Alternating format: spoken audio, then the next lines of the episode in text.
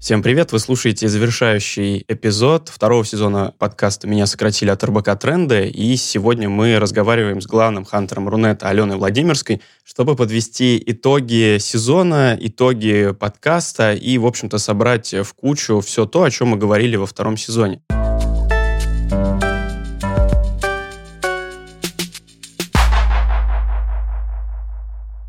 Давайте попробуем в этот раз собрать какой-то план и вот этим планом дать какую-то инструкцию тем людям, которых сократили, и, в общем-то, чтобы они не хватались паники за голову, а понимали, что, окей, меня сократили, вот что мне делать. Окей, давайте я начну с того, что, честно говоря, меня очень удивляет проблематика такая. Потому что если мы говорим именно о сокращении, а не истории такого увольнения, это немножко разные вещи, то никакой неожиданности тут быть не может. Человеку за три месяца говорят, мы тебя сокращаем. Потом ему, соответственно, говорят, либо там три месяца еще работай и получай зарплату, либо уходи сейчас там по сокращению и еще четыре месяца будешь получать зарплату. И поэтому, в общем, никакой неожиданности для тех людей, которых сократили, если мы говорим именно о сокращении, ну, это странно, да, то есть, когда прошло три месяца, вдруг такой, ой, ой, а правда, там, очнулся от летаргического сна, меня сократили. Поэтому это странная история, когда человек не знает, не понимает. Более того, чаще всего, если речь идет именно о сокращении, то люди, в общем, уже заранее знают. То есть либо в компании все не очень хорошо, и понятно, что речь идет о сокращении, либо у человека есть какой-то конфликт, либо очень плохие оценки, если есть история вот этого перформанса оценок э, с точки зрения тебя как сотрудника, и человек понимает, что чаще всего он будет сокращен. То есть обычно за полгода до того, как человек оказывается на рынке труда, он знает о том, что, в общем, он будет сокращен. Поэтому вот эта история, а теперь я очнулся, и я сокращен, но она такая странная. Поэтому, если мы говорим, тут, наверное, надо говорить о двух разных вещах. Первое. Вот когда идет вот такая история именно сокращения, то она, кстати, максимально обезопашивает человека, потому что, правда, человек знает об этом за 4 месяца, он получает зарплату. По закону ему должны эта компания уведомлять о всех вакансиях, которые есть в этой компании. У него есть право первой очереди выбирать, если в компании открылась другая вакансия, но соответствующая ему профиля. Ну, то есть, если ты работал, например, рядовым маркетологом, а открылась вакансия, там, я не знаю, вице-президента по финансам, конечно, нет. Но если открылась там вакансия маркетолога в другом подразделении или что-то такое близкое, то, конечно, по закону ты имеешь право быть одним из первых, кого будут рассматривать. Более того, ну, человек, поскольку, как я говорила, еще знает заранее, то, в общем, в этих случаях он начинает там активно решать вопрос своего резюме, ходить на собеседование, еще что-то делать. То есть это не бывает новостью, не бывает шоком. Другой вопрос, что когда мы говорим о сокращениях, чаще всего люди путают. И люди называют сокращением другую вещь, что условно пришел руководитель, не знаю, там что-то поспорили, еще что-то случилось, ты уволен. И вот это, конечно, ну такая, она, в общем, в принципе, вся процедура-то незаконная, но и, конечно, называть ее сокращением нельзя. То есть вот эта история, теперь я тебе в трудовую книжку напишу, сегодня пиши заявление по собственному желанию, ну, это такая очень плохая история, и, конечно, человеку это делать не надо. То есть, если на вас там я, угрожают, говорят, что мы дадим потом плохие референсы, еще что-то случится, но заставляют увольняться одним днем, вы должны четко понимать, что вот как раз процедура сокращения будет вас максимально защищать. Потому что, окей, хорошо, вряд ли есть смысл работать той компании, которая артикулирует, мы не хотим с тобой работать. Ну, понятно, что все равно там работать чаще всего уже не сложится. Но процедура сокращения даст вам следующую вещь. Окей, вы говорите, ну, окей, не получилось, давайте расходиться. Но я хочу, чтобы меня сократили. А почему вам это важно? Потому что в этом случае вы получаете 4 оклада. Во-первых, у вас еще, ну, собственно, есть время, вы можете работать до трех месяцев. Ну, чаще всего говорят, там, если это конфликтная ситуация, так, все, не приходи на работу, но у вас есть еще возможность там условно держать три месяца трудовую книжку. А вторая история, вам платят четыре оклада. Это, в общем, ну, вполне себе деньги, на которые вы сможете посмотреть нормально на рынок, не хвататься за первую попавшуюся работу, может быть, чему-то доучиться, может быть, еще что-то делать. Поэтому вот эти вот манипуляции, я тебя увольняю, пиши заявление по собственному желанию, нет. Давайте так, первая вещь, либо вы меня сокращаете, либо вступают в силу другие процедуры. Люди обычно очень боятся, они думают, что, ну вот смотри, я сейчас не соглашусь уволиться одним днем, и дальше меня уволят по статье, меня дадут плохие референсы и прочее. Смотрите, для того, чтобы уволить по статье, если вы не прогуливаете, не выпиваете на работе, не устраиваете мордобой, еще какие-то такие вещи, это довольно сложная процедура, так называемая по несоответствию занимаемой должности. Аттестацию должны проводить не только с вами, а со всеми сотрудниками этого подразделения. Ее заранее должны за несколько месяцев объявлять, назначать аттестационную комиссию. То есть там масса всего.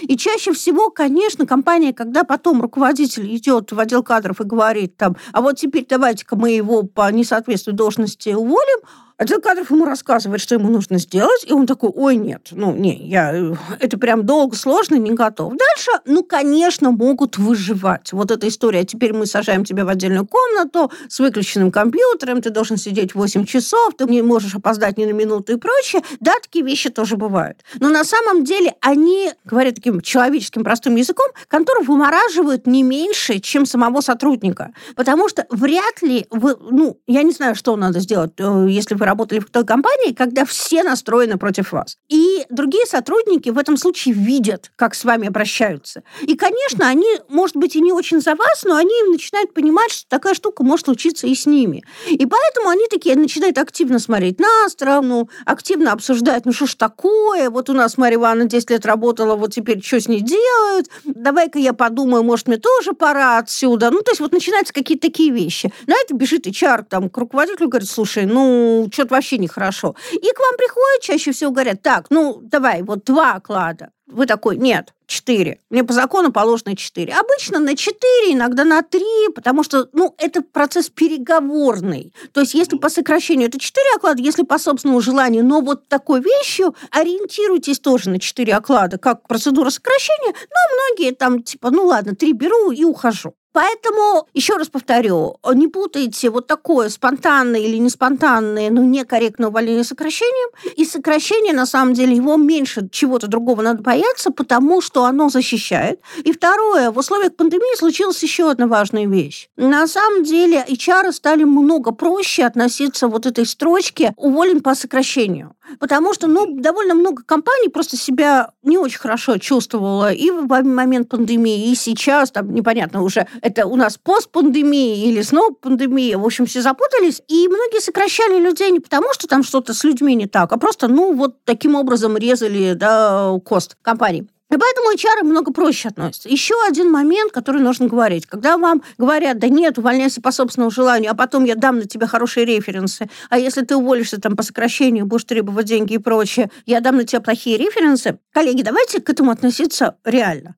На самом деле, чаще всего компания дает те референсы, которые она хочет дать, не которые обещает вам, а которые она хочет дать. Поэтому референсы в этом случае будут либо в любом случае нейтральны. Редко компания дает плохие референсы на сотрудников, потому что, ну, дальше возникают вопросики, а чего он такой вот дурацкий у вас работал, да? Компания чаще всего, если не хочет давать референс, она говорит, ну, мы не даем вообще референсы, мы не готовы, пишите нам письменный запрос, мы будем его рассматривать. А вот в частном порядке, если ваш там начальник вас не любит, в частном порядке, когда ему частно не на работу позвонит рекрутер, он все равно скажет про вас нехорошо. Поэтому вот от этой сделки я не возьму деньги, но что-то другое получу, вы не получите ничего. Поэтому идите спокойно по процедуре сокращения, если она вам впереди и светит когда идет процедура сокращения, по ней просто нужно пройти, а когда предлагают писать по собственному желанию, нужно на это не соглашаться и, в общем-то, отстаивать деньги, да. свои права на деньги. Да, вы у себя один, да, торгуйте за деньги. Во многих ситуациях бывают вот здесь проблемы с эмоциями, когда либо пугаются, либо начинают паниковать, ругаться с руководством, и руководство начинает как-то давить. Знаете ли вы какие-то примеры, как вот справляться с ситуациями, когда это происходит, даже если это происходит не так уж и неожиданно, и все к этому шло, но оно вот случилось. Не только знаю, много этим занимаюсь. Первое. Как бы вы к этому не были готовы, момент, когда вам этот скажут, будет неожиданный и неприятный для вас. И в этот момент все, что вы должны сделать, вы должны сказать «спасибо, я подумаю», и я вернусь к вам там завтра или послезавтра, мне надо подумать. Дальше там начинает, нет, подписывай срочно, там, давите и прочее, бывает.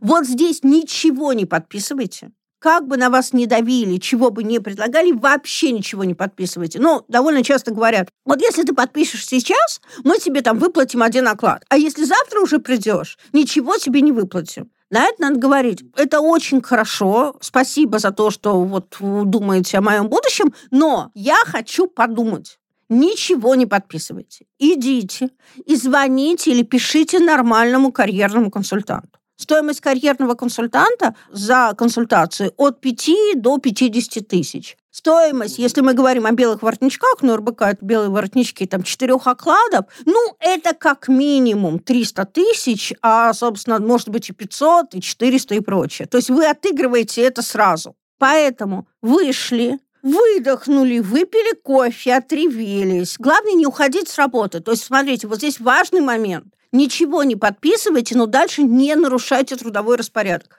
Пошли в ссоре в туалет, отревелись, но чтобы там я никуда не ушел с работы, потому что с этого момента начинают, что называется, сечь все ваши промашки. Вернулись на рабочее место и делайте хотя бы рутинную работу, и ни в коем случае не уходите раньше и не пишите с рабочей почты никаким там карьерным консультантом или там адвокатом или кому-то проконсультируй меня. Пишите, ну, либо там с телефона, да, либо с личной почты, лучше с компа вообще ничего не делать, у вас телефон есть. Но работаете. Я понимаю, ничего серьезного вы делать не можете, но всегда есть вот такая тупая рутинная работа в любой любой должности, которую делать можно. Ну, не знаю, заполняю экселевую табличку, даже дурацкими цифрами заполняю. Вы понимаете, что вот сейчас компания с этого момента начинает работать против вас. Немедленно записывайтесь к карьерному консультанту. Рассказывайте ему правду. Одна из основных проблем в том, что чаще всего правду не рассказывают, рассказывают полуправду. А в каком смысле рассказывают полуправду и не рассказывают всей правды? Из серии «Вот, меня подсиживают, там пришли другая команда, и, собственно, вот, поэтому меня сокращают, а потом начинаем разбираться, а там KPI за три месяца не выполнено, это уже документально оформлено. На самом деле здесь, как врача, надо рассказывать все. Дальше от этого вырабатываете тактику, и, соответственно, дальше вам расскажут, как торговаться, исходя из вашей ситуации. Я не рассказываю не потому, что там мне чего-то жалко, нет, а, собственно, ровно потому, что ситуации индивидуальные. Но очень важно, со следующего дня вот все поблажки, которые вы себе делали раньше, например, потому что вы давно работаете в этой компании, пришел позже, ушел раньше, обед вышел вместо часа там на два часа, вообще не пришел, внезапно написал, я буду сегодня работать из дома и прочее. Нет, вот здесь вас будут ловить именно на этом. Второе, значит, вас будут ловить на несоответствии чего-то, что вы пообещали, к чему, собственно, можно придраться. Ну, не приход на совещание, не вовремя присланный отчет, еще какие-то вещи. Вот формально с этого момента надо все это соблюдать. Я понимаю нервы, я понимаю сложно, но вам все равно там не жить в этой компании уже. Если вот ситуация зашла так, вам там не жить. Но уйти просто так, без денег, или уйти там суммой 400, например, тысяч, или там больше, ну, это, на мой взгляд, две большие разницы. То есть это даст вам возможность, вы сейчас здесь работаете уже с этого момента, не на компанию, не на себя сейчас, вы работаете на то будущее, которое вам позволит дальше найти нормальную работу. Поэтому здесь надо делать корректно, но дальше, вот смотрите, не надо долго сидеть. То есть вы пришли, проконсультировались с карьерным консультантом, он вам дал стратегию. Вот дело раз, дело два, дело три, дело четыре. Дальше начинается, ой, я сегодня не пойду, ой, я еще денек подожду, а вдруг рассосется. В этих случаях не рассосется. И чем дольше вы сидите, тем на самом деле дальше вы ухудшаете свою ситуацию, потому что вы все равно делаете на нервах, вы делаете какие-то ошибки. Может быть, даже не ошибки, вы даже не думаете, что это ошибки, потому что ну, вы 10 лет в компании работали, так уже давно было принято, а по трудовому договору, например, не так. Например, по трудовому договору вы должны приходить в 9 утра. В компании никто не приходит в 9 утра, все начинают там работать с 10. Ну, вот это вот все. А вот к этому могут придраться. Поэтому все сделали там за день, за два, выработали стратегию. Дальше вы возвращаетесь и говорите – Мои условия ухода такие-то. С вами карьерный консультант должен проговорить здесь все развилки. Условно, вот как вам будут угрожать, вот как вам будут делать. Вам уже будет проще, потому что эти ситуации будут проиграны с ним. Вы будете понимать. И дальше вы условно стоите. Окей, четыре оклада.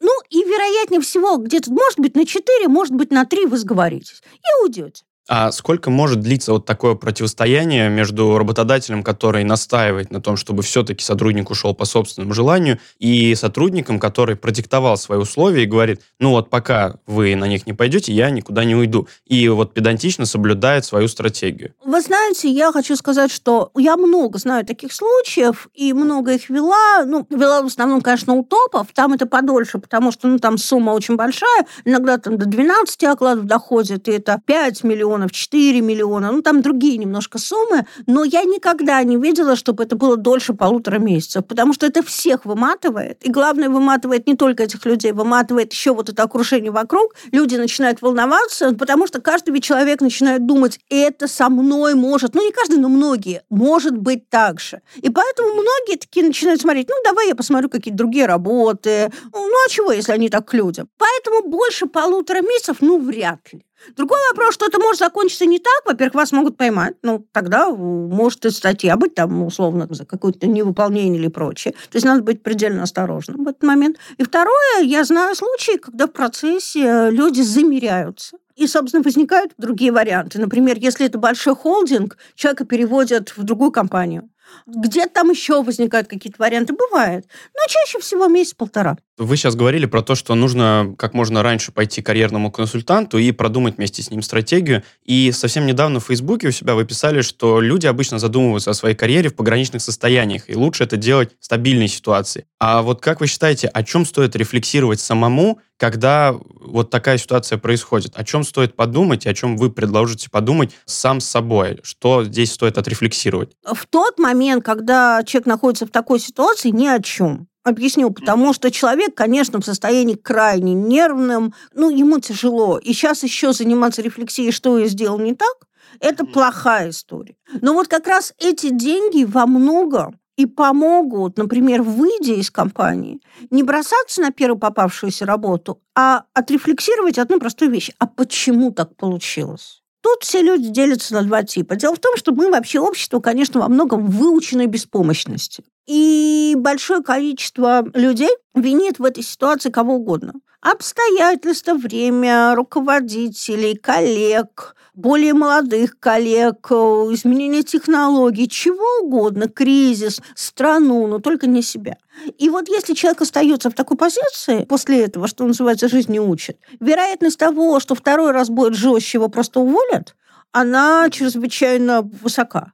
А если человек начинает понимать, что что-то я тут вот наворотил, и это наворотил может делиться на две вещи. Например, первое. У меня объективно не хватает знаний и навыков на эту позицию. Ну, например, я ее не тащу либо знания, навыки устарели, либо я вообще к ней не готов. И дальше тут две вещи в этом случае. Либо я спускаюсь на позицию ниже, либо я эти деньги или другие трачу на то, чтобы доапгрейдить себя до этой позиции. Второе. Что-то я перестал работать так, как нужно, я бы сам себя уволил. Ну, а дальше это вопрос к тому, а ты вообще устал от этой работы, надо искать другую отрасль, другое направление. Или, соответственно, просто немножечко оборзел, что называется, и возьми себя в руки иди дальше. Это первый вопрос, о котором надо думать. Второй вопрос, о котором надо думать. А как я буду объяснять рынку ситуацию, в которой я оказался? На самом деле, в какой бы отрасли большой вы не работали, любая отрасль маленькая, люди знают друг друга.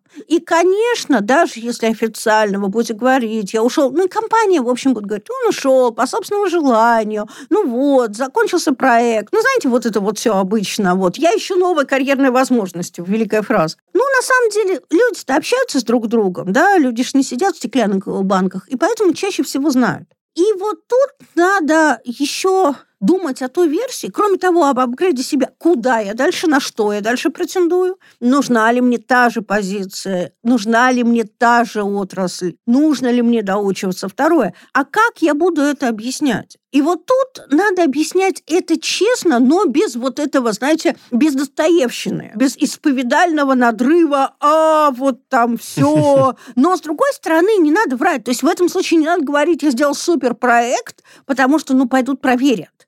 Поэтому где-то надо вот эту вот пограничность правды, но не тайну исповеди, да, все-таки собеседование у нас это о другом. Это о продаже себя, но врать не надо. И вот эти две вещи, о них, конечно, надо думать. Из серии «Готов ли я дальше туда, где я сейчас?» что мне нужно сделать, чтобы снова это не получилось, и третье, что я скажу рынку, чтобы рынок меня дальше смотрел. В разных эпизодах вот этого сезона нашего подкаста наши герои говорили о том, что они все пытаются найти новую работу, и у них есть какие-то либо сбережения, либо выплаты после того, как они уходят с работы, но со временем новую работу найти не получается, и ожидания начинают снижаться. Что делать в ситуации, когда кажется, что либо нужно идти куда-то на более неподходящую вакансию откликаться, либо в ту область, которая неинтересна, либо что-то делать еще, что не хотелось бы, а вот никак идеальная подходящая даже работа никак не находится?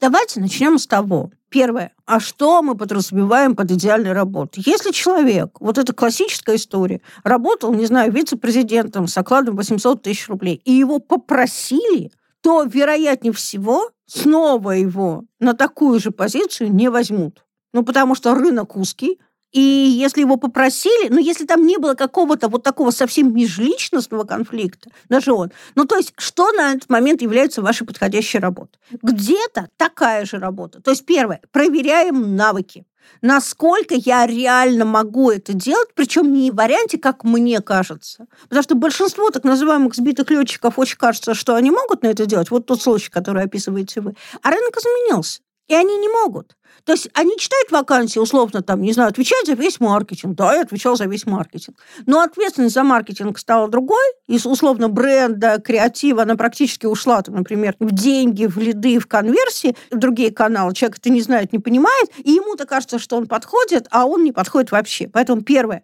понять и оцениться, опять же, там, у карьерного консультанта, у просто своих каких-то успешных друзей в этой профессии, а насколько я компетентен и адекватен тому, что я хочу.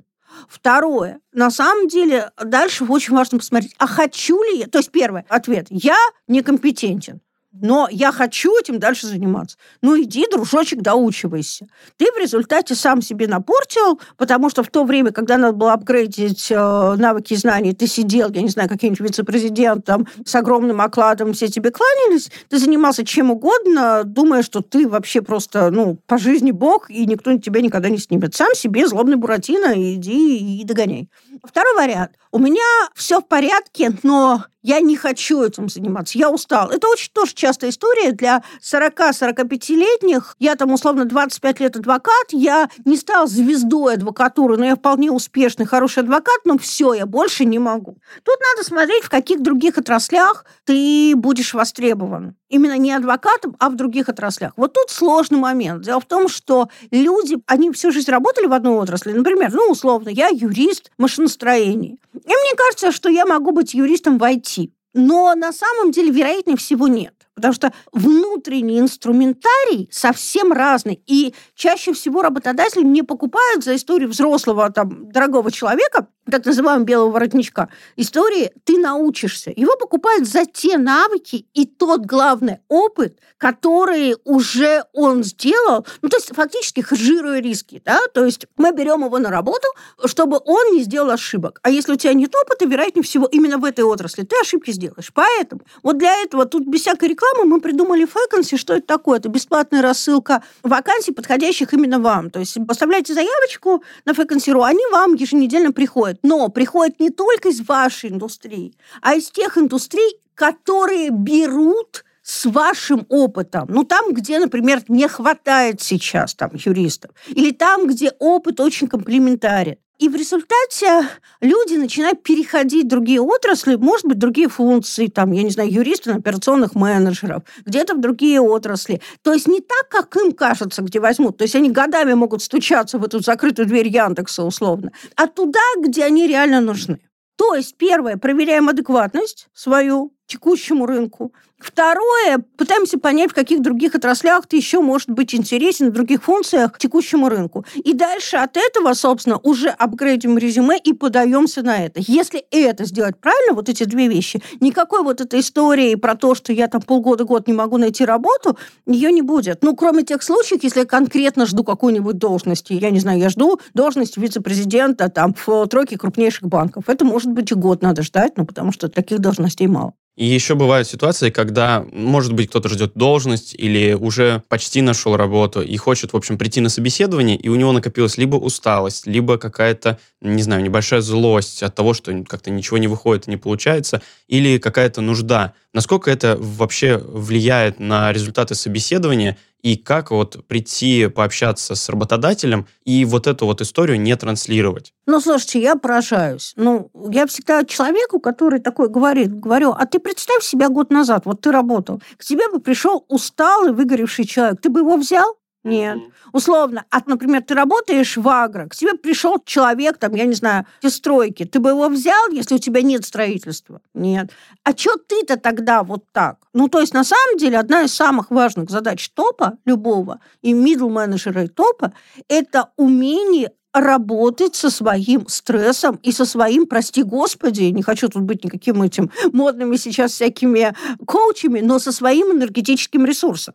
Понятно, что никто не возьмет вас на работу, и вы бы не взяли, если вы приходите усталый, злой, агрессивный. А кому это надо? Ну, то есть это увеличивает количество конфликтов. Поэтому, ну, идите приведите себя в порядок конце концов. Возможно, вы не психолог, или там у вас нет денег на психолога для того, чтобы провести это глубинно, но уж полтора часа собеседования вы как топ-менеджер или мид-менеджер можете провести нормально, иначе вы вообще не топ-менеджер, не мидл-менеджер. Мне кажется, что эта проблема сильно преувеличена, и она, знаете, про то, что я раньше был звездой, и вот теперь вот я такой хожу, а меня как звезду не воспринимают, и я от этого злюсь. Да, а знаешь почему? Потому что, еще раз, потому что пять лет назад, когда за тобой все бегали, вместо того, чтобы понять, куда дальше, например, развивается, не знаю, маркетинг, финансы, экономика, логистика и прочее, ты сидел весь такой, я король, я незаменим ну, до свидания. Потому что даже если в твоей компании что-то изменилось, вы поссорились, это бывает, там акционеры ссорятся, топ-менеджеры ссорятся, акционеры привели свою команду, вообще компания обанкротилась, это бывает далеко не всегда, это вина конкретных там топ-менеджеров. Еще что-то случилось, компания одна купила другую, и часть топ-менеджеров пошла на выход, ну, потому что две команды не нужны. Если у тебя востребованные навыки, и если у тебя нормальная нормальная профрепутация, ты на самом деле без работы не останешься. Ты можешь быть какое-то время. То есть под тебя, например, если ты там супер топ-менеджер, может не быть сейчас вакансии. Но в течение полугода ты работу найдешь. А вот все вот это, вот это такая усталость и агрессивность, это история про то, что, дорогой, давай говорить честно, ты где-то сам пошел не туда. Вот тебе надо дойти снова до той точки, размотать ту историю, решить ту проблему, может быть, спуститься в деньгах, может быть, там, я не знаю, доучиваться, может быть, вообще очень сильно все поменять. И дальше все пойдет хорошо. И пока ты этого не сделаешь, ты таким и будешь. Алена, а что можете еще рекомендовать, чтобы заметить на каких-то первых порах, что как бы работа уже пошла плохо, расслабился, или меня собираются как-то здесь заменить, или вот что-то уже не сходится и не получается? Ну, смотрите, есть две вещи, внутреннее и внешнее. Первое, внешнее. Ходите на собеседование. Вот уж сколько лет я не работаю в найме, ну, наверное, там больше 10 лет, я периодически все равно хожу на собеседование. Почему? Потому что собеседование – это лучшая обратная связь, кто я по отношению к рынку. Понятно, что никакой обратной связи реальной вам компании не дадут. Сейчас там у нас так построены законы, что, в общем, ее давать очень опасно.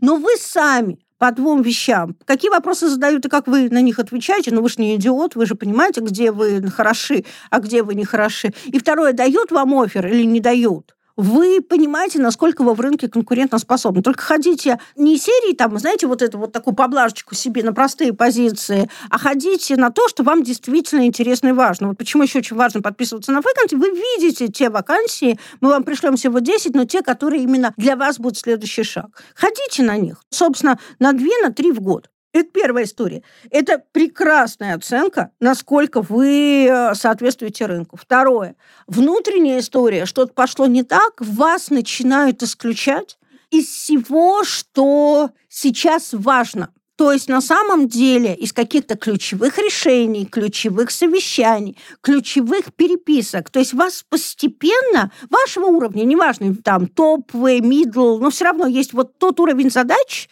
где, собственно, понятно, вот они ключевые в рамках всех ваших задач, а где-то нет. И вот если вас постепенно там не берут на эти совещания, или берут, но не дают слова, или слушают, но несерьезно относятся к вашим решениям, то есть и это носит не разовый характер, ну вот сегодня не услышали, ну ну, это бывает, да, а вот прям уже систематический характер в течение там нескольких месяцев, все, ребят, плохо. Спасибо. И, наверное, такой завершающий вопрос, даже не вопрос, а просьба. Можете ли вы что-то рекомендовать или пожелать нашим слушателям, поскольку у нас уже такой завершающий выпуск э, сезона, что вы, как главный хантер Рунета, пожелаете слушателям? Ну, я скажу так, смотрите, действительно мир меняется очень сильно, и те навыки, за которые вас покупали 5-6 лет назад, могут оказаться через там еще 2-3 года абсолютно невостребованы в рамках вашей же специальности, вашей же функции, вашей же отрасли, вашей же профессии. То есть, например, обязанности маркетолога или обязанности финансового директора могут измениться там на 60-80%. На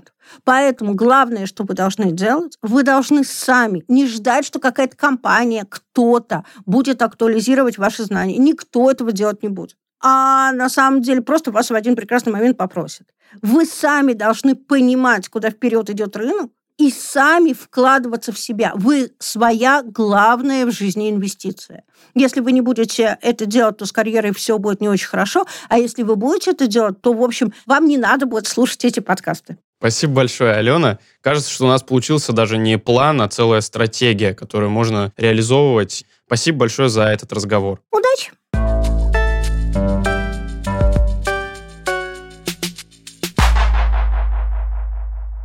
Друзья, вы слушали последний выпуск подкаста «Меня сократили», и сегодня мы говорили с Аленой Владимирской о том, как пережить сокращение и найти новую работу в кризис. Слушайте другие подкасты РБК Трендов в Apple подкастах, Кастбоксе, Яндекс.Музыке, Google подкастах, ВКонтакте и на любой другой платформе, где вы слушаете подкасты. Меня зовут Андрей Абрамов, и до встречи!